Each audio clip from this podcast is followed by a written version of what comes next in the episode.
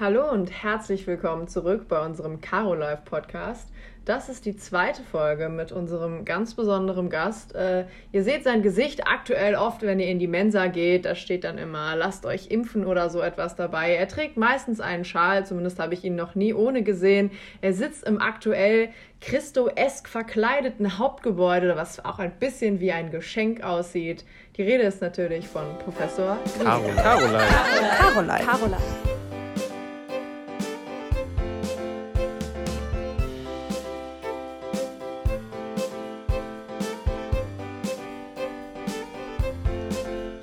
Wieder herzlich willkommen. Schön, dass Sie auch heute wieder mit dabei sind.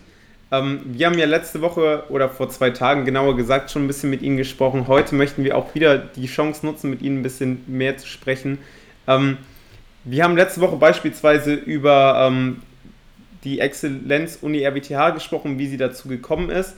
Äh, da hatten Sie beispielsweise gesagt, Sie haben Ziele definiert, ähm, die die RWTH sich auf die Fahne geschrieben hat, ähm, wodurch es dann auch eine Exzellenz-Uni wurde. Ähm, was sind Punkte, für die die RWTH steht oder die gerade aktuell am meisten, wo dran am meisten gearbeitet wird? Ähm, was beschäftigt die RWTH gerade am meisten? Ja, äh, vielleicht muss ich noch präzisieren, die RWTH war natürlich schon Exzellenzuniversität, nämlich seit 2007.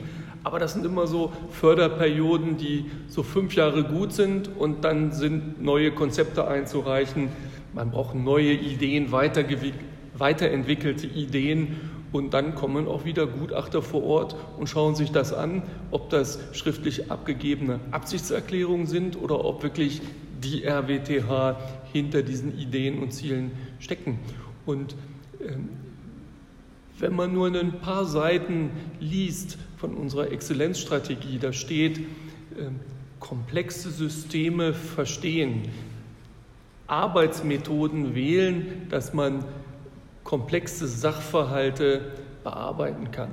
Und äh, das jetzt mal mit normalem Vokabular, äh, zukünftige Mobilitätskonzepte, zukünftige Energieversorgung, zukünftige IT-Systeme, das sind ja allesamt komplexe Systeme, äh, die eine Fachdisziplin alleine nicht bearbeiten kann. Und deswegen liest man dann so einen Leitsatz Konvergenz der Disziplinen dass man ähm, das Problem, wenn es formuliert wird, schon direkt in gemischten Teams rangeht. Und gemischte Teams sind nicht nur unterschiedliche Fachdisziplinen, sondern auch unterschiedliche Altersstrukturen äh, und ähm, einen internationalen Background, äh, der äh, sehr unterschiedlich sein darf, weil die Probleme, wie gesagt, die sind so komplex, die kriegt man nur entsprechend im Team bearbeitet. Und äh,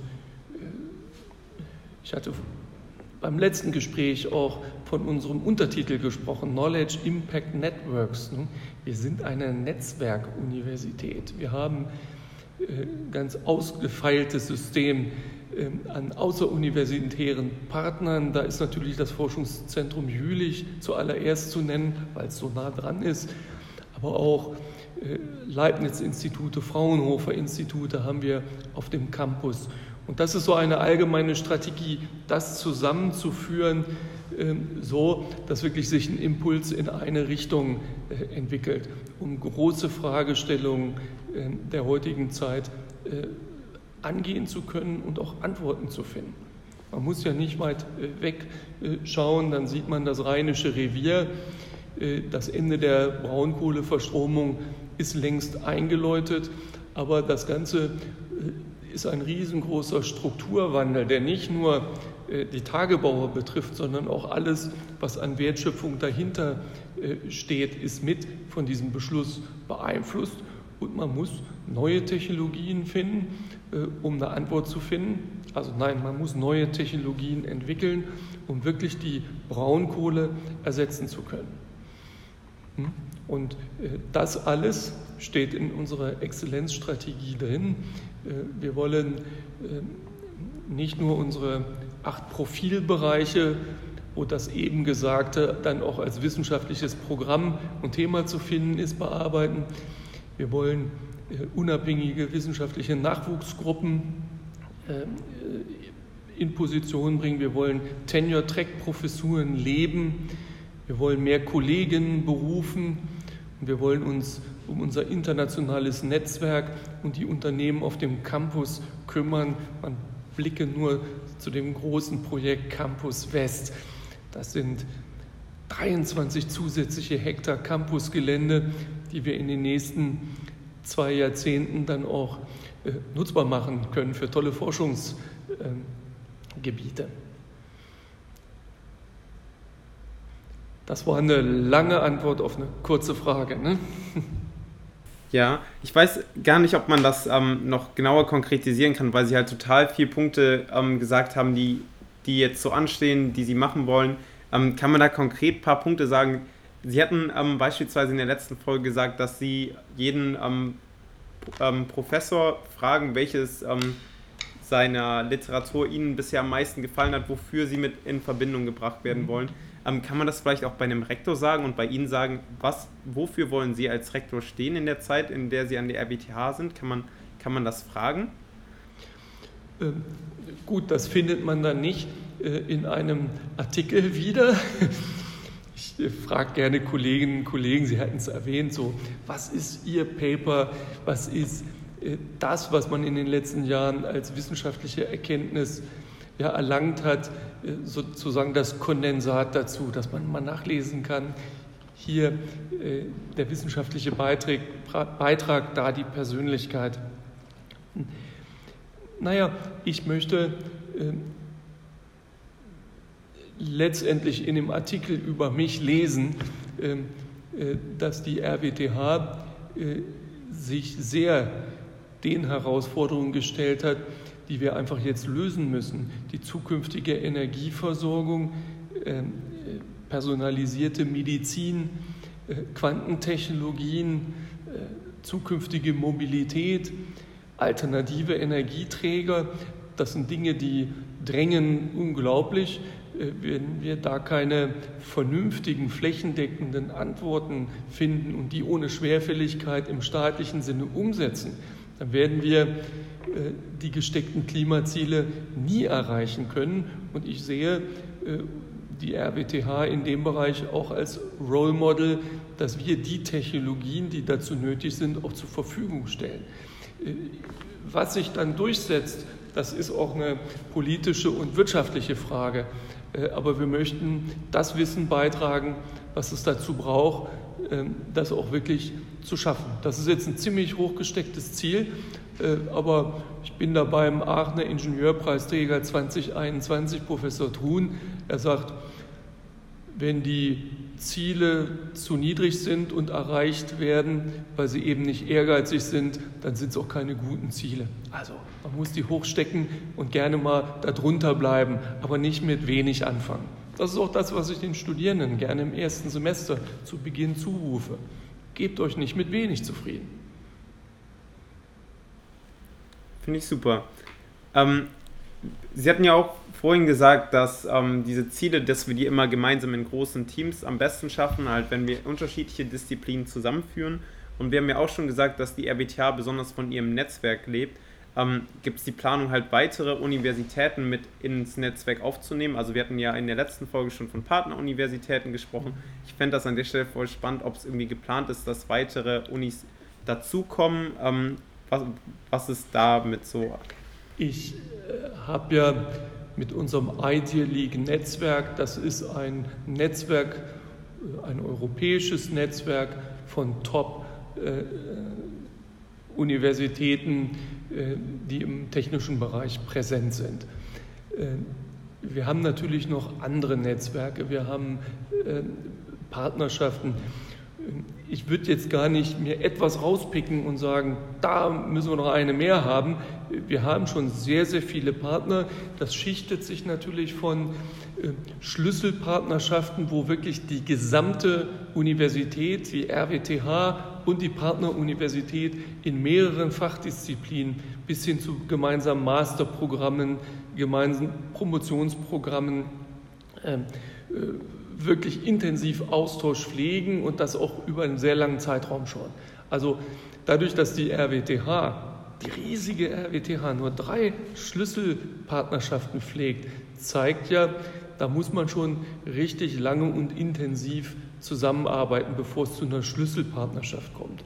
Und wir haben vor wenigen Wochen, Monaten angefangen zu diskutieren, äh, wenn wir so auf die drei Schlüsselpartnerschaften schauen, ob es nicht gut ist, äh, sich anzustrengen, dass wir am Ende sagen, auf jedem Kontinent weltweit ist eine Schlüsselpartnerschaft verortet.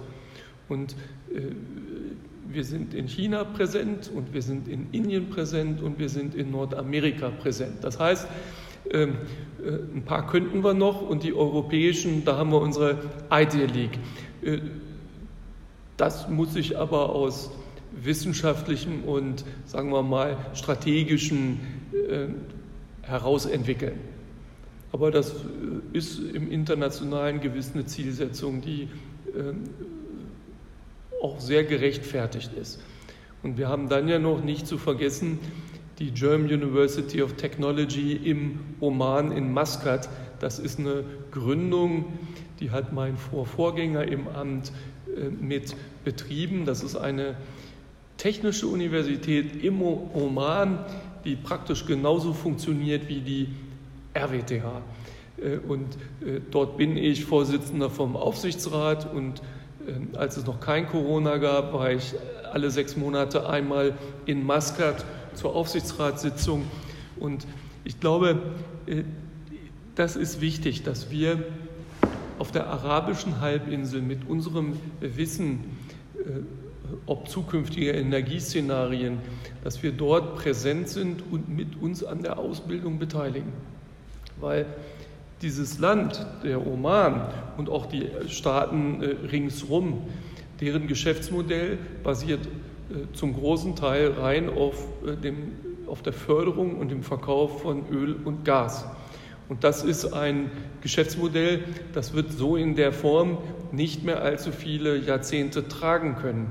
Und äh, die ganze arabische Halbinsel und darüber hinaus, äh, dass dort äh, trotzdem ein Einkommen generiert wird, dass Wertschöpfung stattfindet. Das entscheidet ja über den sozialen Frieden und nicht nur über den sozialen Frieden, sondern über Frieden in der Region ganz, ganz stark mit. Und dass diese Länder, und ich bin jetzt nur beim Oman, die Technologien selber beherrschen um zum Beispiel aus Sonne und Wind grünen Strom zu produzieren, daraus über Elektrolyseure Wasserstoff herzustellen und diesen Wasserstoff ähm, zu verpacken. Äh, damit meinte ich jetzt äh, Schiffe und Pipelines und zu transportieren und auf dem Weltmarkt anzubieten. Das ist das, was konsequent in den nächsten Jahrzehnten dort passieren muss. Hm? Und ich finde, das ist für die RWTH eine große Herausforderung, äh, dort auch, und man kann es auch erwarten, dort in so einem Bereich auch mitzuarbeiten und die Leute mit auszubilden, die das überhaupt erst in der Lage sind zu leisten. Hm? Und äh, Gas- und Ölförderung und Transport, das kann das Land und das muss halt jetzt übersetzt werden auf etwas andere Technologien. Ich bin da optimistisch. Vielleicht als Anmerkung an der Geotech, eine technische Universität. Äh, dort äh, in den Studiengängen sind 80 Prozent Studentinnen und 20 Prozent Studenten. Das ist so mehr oder weniger genau andersrum, als das hier ist. Cool, warum, warum ist das andersrum da? Also ich habe jetzt keine schnelle Antwort darauf. Ähm, ich glaube, im Oman, da muss man genauer hinschauen in die Familienstrukturen. Wer studiert da eigentlich? Wer macht Business? Wer ist für was verantwortlich? Und äh, wenn man die Uhr viele Jahrzehnte zurückdreht, da waren die Männer sozusagen für alles zuständig, was Geld verdienen und sich um die Familie sorgen im wirtschaftlichen Sinne. Und was dann noch überbleibt, das war äh, im Verantwortungsbereich äh, der Frauen. Und ähm, die Familien dort äh, sind sehr bemüht zu schauen, äh, dass äh, die jungen Frauen ja, einen Schulabschluss haben, Bildung erlangen, studieren, aber sich trotzdem nicht ähm, äh, dafür in der gesamten Welt bewegen müssen. Und die Geotech ist gegründet worden, um eben Technik zu unterrichten. Wofür, das habe ich eben erläutert. Und das nehmen einfach viele junge Frauen wahr. Das ist, wenn man dort das Graduiertenfest besucht, das ist ein ganz anderes Bild als hier. Ähm, kann jetzt nicht so tief dort in das gesellschaftliche Gefüge mal kurz eindringen, um zu, ersehen, um zu erklären, das ist der Grund. Aber äh, ich äh, sehe, dass äh, da ein großes Bedürfnis nach äh, Bildung ist äh, und äh, dass die höhere, die universitäre Bildung, dass das die Frauen dort einfach fordern. Und an der Geotech wird es dann auch entsprechend geboten. Sorry, das ist noch nicht das allumfassende Erklärungsmodell, aber äh, nähert sich dem schon mal. Aber wir brauchen ja auch kein allumfassendes Erklärungsmodell. So ein kleiner Einblick reicht uns ja vollkommen. Ähm, falls euch das jetzt mehr interessiert, wir haben tatsächlich schon mal mit jemandem interessiert, der im Oman da gearbeitet hat. Vielleicht erinnert ihr euch daran. Ich glaube, das war eine unserer ersten Folgen. Ich glaube Folge 6. Da waren wir in der Fachschaft. Ansonsten scha schauen wir das für euch aber auch noch nach und verlinken euch das natürlich, damit ihr nochmal nachhören könnt, wenn euch das mehr interessiert. Ich wollte aber jetzt eigentlich bei dem Punkt vom Graduierendenfest einhaken, beziehungsweise vorhin schon, als Sie vom Aachener Ingenieurspreis ge äh, gesprochen haben. Ich habe nämlich die Rede von dem diesjährigen Preisträger auch angehört. Ähm, also ich war beim Graduiertendenfest, allerdings nicht als äh, Person, die einen Abschluss gemacht hat, sondern als Begleitung ähm, einer Person, die einen Abschluss gemacht hat und habe mir die Rede danach auch nochmal im Internet angesehen. Das könnt ihr auch machen. Und was ich dazu jetzt eigentlich fragen wollte, lange Einleitung, kurze Frage. Haben Sie Lieblingstermine im Jahr, auf die Sie sich besonders freuen, wie halt zum Beispiel das Graduierendenfest? Ja klar habe ich Lieblingstermine. Da gibt es halt Termine, die so periodisch einmal im Jahr stattfinden und das ist natürlich der Ingenieurpreis und am nächsten Tag äh, das Graduiertenfest. Ähm, das ist klug äh, zusammengelegt worden, weil wir geben uns sehr große Mühe, dann auch einen würdigen Preisträger, Preisträgerin für den Ingenieurpreis zu finden und die Person dann auch zu sehen, wie sie beim Graduiertenfest auftritt. Und leider diesmal, äh, das Graduiertenfest fand nicht so statt, wie wir das in den letzten Jahren gewohnt waren, sondern wir mussten das Letztjährige nachholen, das Diesjährige natürlich feiern und das zusammen äh, sind so viele Menschen, die wir äh, unmöglich in den heutigen Tagen ins Dressurstadion äh, äh einziehen lassen können, weil es einfach zu viele sind. Und deswegen hatten wir äh, beschlossen, wir feiern das fünfmal hintereinander, Samstag, Sonntag, a 1500 Leuten jeweils, sodass man Abstand halten konnte und trotzdem auch noch sowas wie Atmosphäre äh, begrüßen kann. Und Sie hatten das ja selbst erlebt. Ich weiß nicht, ob Sie Samstag 14 Uhr da waren oder äh, zu einer anderen Uhrzeit. Der Herr Truhn, auf der Bühne hat er eine unglaubliche Präsenz und selbst im Videoclip, was er uns hat zukommen lassen, weil er nicht fünfmal dort auftreten konnte, äh, äh das ist schon eine Persönlichkeit und im Laufe des Festes auf der Bühne habe ich das ja auch so ein bisschen nochmal Revue passieren lassen. Vor zwei Jahren Hans-Peter Stiel als Ingenieurpreisträger und das Jahr davor Emmanuel äh, Charpentier, äh, Frau Charpentier, äh, Erfinderin äh, der CRISPR-Cas, also Genschere, äh, letztes Jahr mit dem Nobelpreis ausgezeichnet wurden. Und Hans-Peter Stiel, so ein schwäbischer Unternehmer, der also bekannt ist für die gleichnamige Kettensäge, die äh, also das Unternehmen ist einer der Weltmarktführer und der Herr Stiel, der hat den Absolventinnen und Absolventen erzählt, was wichtig ist. Er hat das Unternehmen als kleines Unternehmen von seinem Vater übernommen. Die Contra 57, das ist ein Kettensägenmodell von 1957, war gerade auf den Markt gekommen und dann äh, stieg er in das Unternehmen ein. Und der hat mit wenigen Worten, auch leise, schwäbisch, äh, wirklich mit Worten gegeizt, hat erklärt, hätte er nicht immer wieder die Frage gestellt, äh, ist das wirklich die beste Lösung? Können wir, brauchen wir nicht Innovation? Wo kriege ich die her? Und hätte ich nicht konsequent internationalisiert bzw. globalisiert, würde es mein Unternehmen nicht mehr geben. Hm? Das hat er mit wenigen Worten, wahrscheinlich auch besser gewählt, als ich das jetzt kann, erklärt.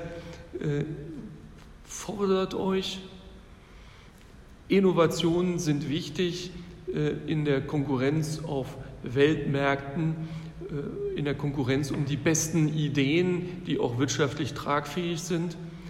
Ähm, und versucht das Ganze auch aus einem anderen Blickwinkel zu betrachten. Mit einem internationalen Kontext ist das, was hier gut ist, auch anderswo gut. Hm? Und ob Frau Charpentier, die erzählt hat, wie sie studiert hat und als Postdoc Forschung betrieben hat, äh, was ihr wichtig war, ob Stiel, die Entwicklung seines Unternehmens oder Trun jetzt mit seiner unglaublichen Bühnenpräsenz. Das ist schon ein Highlight im Jahr, was da geboten wird. Und wenn da 5000 Leute im Dressurstadion sind und man darf dann auf der Bühne stehen und nochmal Dinge Revue passieren lassen, ähm, das macht mir unglaublich viel Spaß. Und es sind eine Menge glücklicher Gesichter, die man da sieht. Ich hoffe, ich hoffe, Sie erkennen mich wieder. Ich stand ja jetzt beim angesprochenen letzten Graduiertenfest auch auf der Bühne. Äh, wiedererkannt habe ich sie schon. Ich glaube, da müssen Sie sich keine Sorgen machen. Ich habe sie tatsächlich am Anfang des Festes gesehen, als ich war am Samstag 10 Uhr morgens da, ähm, bevor es angefangen hat. Und ich bin an ihnen vorbeigelaufen und dachte irgendwie so, ah, das Gesicht kenne ich und habe ihnen so zugenickt. Und sie haben mir sogar zurück zugenickt und erst dann zwei Schritte nachher ist mir aufgefallen, ach, das war der Rektor, deswegen kam mir das Gesicht bekannt vor. Hier bin ich. Sehr schön.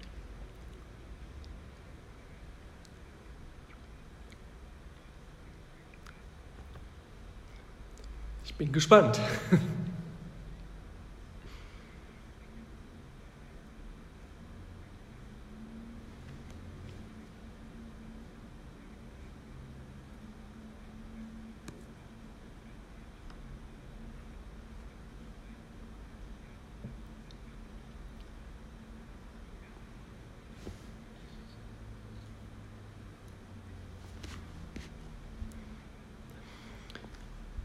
Oh, da gab es wirklich zahlreiches. Also ganz am Anfang der Pandemie, wo man äh, sozusagen per trockene äh, Verfügung oder Dienstanweisung, äh, später hieß das dann Corona-Schutzverordnung, äh, im Prinzip den Laden runterfahren musste. Und gleichzeitig äh, geht das doch kaum. Wir sind 57.000 Leute, 47.000 Studierende die äh, wollen lernen, die wollen äh, Prüfung ablegen, in ihrem Studium vorankommen und einfach zu sagen, das Einfachste ist, wir tun nichts, das ist eben keine Option. Man muss dann sich ziemlich schnell orientieren, wie können wir aus der Situation für uns alle das Beste machen, ohne einzelne Personen wiederum damit zu gefährden. Und äh, wenn ich die Uhr zurückdrehe, März, April letztes Jahr, äh, viele Dinge war, waren uns noch gar nicht so bewusst, was ist gefährlich, was ist nicht gefährlich, was soll man lassen und äh, wo kann man etwas entspannter mit umgehen.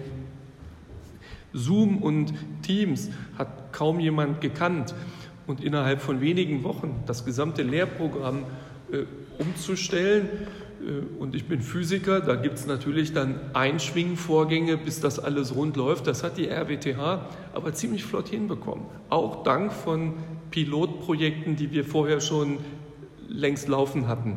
Wir waren in der glücklichen Lage, anders als andere Universitäten, im digitaler Lehre, in digitalen Lehrprogrammen schon ein bisschen was gekonnt und erfahren zu haben, sodass wir sehr schnell hochskalieren konnten. Äh, die, die nächste Frage, Lehre okay, Aber wie nimmt man jetzt Prüfungen ab? Äh, und es ist ja nicht eine 1 zu 1 Prüfung, so wie wir uns jetzt unterhalten, uns dabei auch noch sehen können, äh, sondern wie kriegt man das hin, wenn wir Kurse haben, wo man 1000 Prüfungen abnehmen muss und trotzdem sicherstellen muss, dass alle gleich behandelt werden unter den gleichen Rahmenbedingungen, sprich nicht über Gebühr, viel schummeln, kriegt man das digital hin. Und ähm, wir mussten wirklich Gratwanderungen vornehmen, dass man das hinbekommt, gleichzeitig fair mit allen ist und auch Datenschutzrichtlinien irgendwie respektiert, äh, weil man ja plötzlich, äh, wenn Kameras an sind, in privaten Bereichen befindet. Also das sind Dinge, darauf waren die äh, Universitäten oder das deutsche Bildungssystem, das Hochschulsystem noch nicht vorbereitet. Aber jetzt rede ich praktisch über das Verhältnis Studierende und Lehrende und Prüfende. Wir haben aber auch einen anderen Schwerpunkt, der heißt dann Forschung. Wie stellt man Forschung noch sicher äh, bei, bei gleichzeitigen ja, Schutz vor Krankheit äh, während des äh, Betriebs und Verwaltungsvorgänge. Unsere Verwaltungsvorgänge mussten plötzlich digitalisiert werden und man musste Homeoffice-Angebote machen für Mitarbeiterinnen und Mitarbeiter. Ich hatte das vorhin schon mal erwähnt. Plötzlich schlossen die Kindertagesstätten, die Kindergärten, Schulunterricht war anders äh, wie zuvor oder eben gar nicht. Man musste plötzlich Dinge in Deckung bringen, äh, was nicht einfach war. Und dieses mobile Arbeiten, Homeoffice, Digitalisierung von Verwaltungsvorgängen, das sich absprechen mit Programmen, über Programme wie Teams und Zoom, plötzlich auch feststellen, und das ist jetzt auch eine positive Erkenntnis, dass man, um etwas zu besprechen, nicht überall immer hinfahren muss gleich, sondern dass man ziemlich flott, ohne viel gereiste Kilometer, äh, die richtigen Leute zusammenbringt und man sehr effizient in einer Stunde etwas besprechen kann, was voraussetzt, dass man sich auch eigentlich kennt und weiß, wie jeder andere, der äh, teilnimmt, auch funktioniert. Also wir sind, haben Effizienzschub äh, erfahren dürfen. Was nicht heißt, äh, dass zukünftig keine Präsenzkultur herrschen soll. Aber wenn man in der Landesrektorenkonferenz eine Problemlage zu besprechen hatte, wie, die, wie zum Beispiel Corona, dann mussten nicht 15 Dienstwagen losfahren, sondern wir haben kurz uns per Zoom oder Teams getroffen. Also da gab es eine Menge Erkenntnisse und ich bin mir ganz, ganz sicher, wir werden in den nächsten Monaten, auch gerne Jahren, sehr genau gucken, was davon gehört zum positiven Erfahrungsschatz und kann auch so weiterentwickelt werden und was war nicht so gut. Ich äh, erwarte da viele auch positive Änderungen. Also ich könnte jetzt äh, eine knappe Antwort geben. Also das Beste, was wir aus Corona haben, umgesetzt ist eine konsequente Digitalisierung. So ein Digitalisierungsschub hätte ohne Corona nicht stattgefunden. Ich hätte ihn aber auch gerne ohne Corona gehabt. Perfekt, danke. Das war eine sehr, sehr gute Antwort. Ich mochte besonders das Wort äh, Präsenzkultur, das hatten Sie ja vorhin schon häufiger benutzt. Finde das Wort nur einfach so schön, weil ähm, ich verbinde das jetzt damit, dass man hinterfragt quasi, ähm, wie man halt die, dieses persönliche Zusammenleben noch verbessern kann. Und nicht immer ist das, glaube ich, halt in Präsenz das Beste, sondern man kann halt jetzt, jetzt sieht man halt den Vergleich und kann sogar noch besser ver, äh, das vergleichen und gucken, wie man noch besser zusammenleben kann. Also ich finde das Wort Präsenzkultur sehr, sehr schön. Ähm, Juliette, ich würde auch langsam zum Ende kommen. Hast du noch eine Frage, die dir auf den Lippen brennt? Oder haben Sie noch etwas, was Sie auf jeden Fall noch loswerden wollen? Ich kann ja damit mal anfangen. Also, Gerne. Ich habe jetzt gerade in den letzten anderthalb Jahren der Krise zwei Dinge erleben dürfen. Dass, dass die RWTH äh, wirklich eine Universität mit einer gehörigen Portion Zusammenhalt ist. Ohne Zusammenhalt, ohne, und nehmen wir mal den Aster, äh, die Studierenden, die den Aster prägen, dort die Arbeit machen, äh, als es richtig, richtig schwierig war letztes Jahr, wo wir ja auch alle zwei Wochen neue Rahmenbedingungen gesetzt bekommen haben, was geht und was nicht geht. Äh, diese Abstimmung, die Abstimmung, wie machen wir weiter mit dem Astra, das fand ich extrem positiv. Ne, wir hatten die Handynummern getauscht und haben sehr viel telefoniert. Das gilt jetzt auch für Herrn Krieg. Herr Krieg ist als Prorektor für Lehre ja praktisch omnipräsent und ansprechbar in der Zeit gewesen. Ähm, das hat mir wieder mal die Bestätigung gegeben, so richtig lernt man die Leute in Krisen kennen und nicht, wenn alles wunderbar läuft. Dann kriegt man ziemlich genau raus, auf wen kann man sich verlassen, wo ist Engagement. Ich habe in den Monaten extrem viel Engagement, Leidenschaft und Ernsthaftigkeit, das gemeinsam zu meistern erfahren. Und das ähm, ist so ein richtig positives Ergebnis mitten aus der äh, Corona-Krise raus. Das muss einfach gesagt werden und da äh, wirklich gebührt allen, die da beigetragen haben, gebührt Respekt und, und Anerkennung. Ich habe jetzt noch eine Abschlussfrage, ähm, die eher wieder ein bisschen leichter ist von der Thematik. Und zwar gibt es ja aktuell das Biertemp gegenüber ähm, am Templergraben. Aber eigentlich ist ja geplant, dass es einen Biergarten geben soll im Kammern. Ja. Und ich habe gehört, dass Sie da auch ein großer Anhänger von sind. Stimmt das? Ja, Volltreffer. Also ich bin ein großer Anhänger von einem Biergarten, weil ich schon mal einen Biergarten äh, mit initiiert, äh, ich möchte nicht sagen gegründet habe, das haben dann die Studierenden gemacht, nämlich an der Uni Konstanz. Die Uni Konstanz ist ja ein bisschen absepariert von der Stadt, liegt an einem Hügel, äh, ist schon ein bisschen mit dem Fahrrad, bis man in der Innenstadt ist.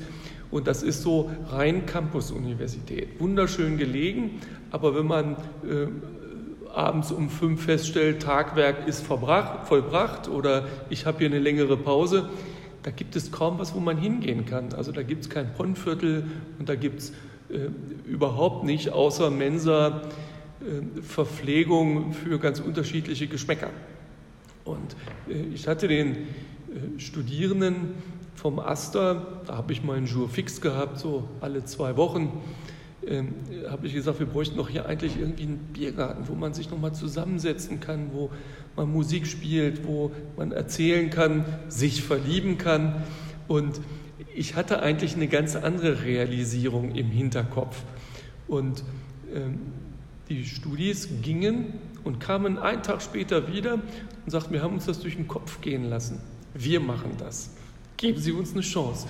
Die haben äh, den Biergarten Uni Konstanz e.V. gegründet und haben seitdem, und die Geschichte ist echt schon viele, viele Jahre alt, die haben einen Biergarten gestartet mit so einem Bierwagen und den entsprechenden äh, Bistro oder, nee, nicht Bistro, Klapptische und Klappstühle und haben den betrieben. Wer hinter der Theke stand, bekam die Zeit als Hiwi-Gehalt ausgezahlt und wer vor der Theke stand, konnte halt Bier trinken oder was auch immer.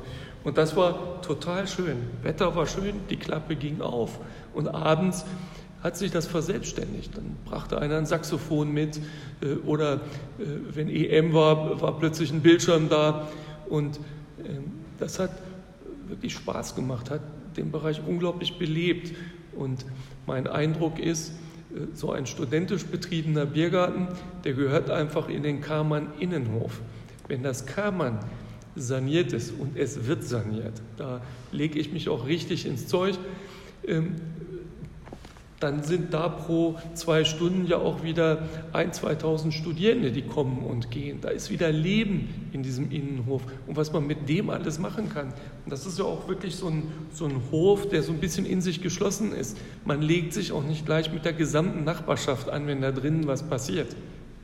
Insofern äh, habe habe ich das mit dem Aster besprochen und die meinten, hey, das wird uns hier auch gut stehen und dann hat sich das weiterentwickelt. Mehr musste ich gar nicht tun. Es gibt einen Wettbewerb unter den Studierenden, wie sieht der optimale Biergarten aus. Ich habe so die Entwürfe gesehen es macht mir Spaß zu sehen, dass man da mit Leidenschaft dran ist. Und, und jetzt machen wir mit dem Biertemp äh, schon mal erste Trockenübung. Obwohl beim Biertrinken ist keine Trockenübung, ist sozusagen eine erste Biergartenübung. Und das wird sich, glaube ich, in den nächsten Jahren ganz gut entwickeln. Und äh, ich, ich, möchte einfach hier diesen Bereich auch aufwerten. Der Templergraben, verkehrsberuhigt, gar nicht schlecht. Dann äh, der sozusagen, das sozusagen Christo verhüllte Hauptgebäude, das Super C, das Café unten im Super C, was hoffentlich wieder bald aufmacht, die Sitzgelegenheiten, das geknüpfte äh, Blätterdach der Platanen hier mir gegenüber. Äh, das wird schon ganz schön. Und die ganzen Pflanzungen haben wir auch schon mal neu angelegt. Im Innenhof noch nicht, weil da erst die Baustelle durch muss. Aber äh, ich kann mir das sehr liebenswert vorstellen. Das ist auf jeden Fall alles sehr, sehr schön beschrieben und ich freue mich ja jetzt auch schon sehr drauf. Ich glaube, also ich hoffe, dass wir so lange nicht mehr warten müssen, dass es dann endlich losgeht, dass man wieder auch sowas alles dann machen kann. Ähm, freue ich mich sehr drauf. Ich freue mich auch, dass Sie heute ähm, Ihren Bereich als Rektor so toll zusammengefasst haben und uns da so einen umfassenden Einblick geben konnten. Das hat mich sehr, sehr gefreut. Danke, dass Sie da waren. Danke, dass Sie uns so tolle Einblicke geben konnten ähm, und uns so auf die Zukunft ähm, freuen lassen. Ähm, Dankeschön und ich wünsche Ihnen noch einen wunderschönen Tag. Sehr gern und das wünsche ich ebenfalls. Tschüss. Danke auch noch von mir und natürlich Tschüss und auch an euch da draußen. Dankeschön, dass ihr zugehört habt. Mein Motto, immer ein gutes Buch am Bett liegen haben. Und mein momentaner Tipp, The German Girl von Ulrike Sterblich oder Harlem Shuffle von Colson Whitehead.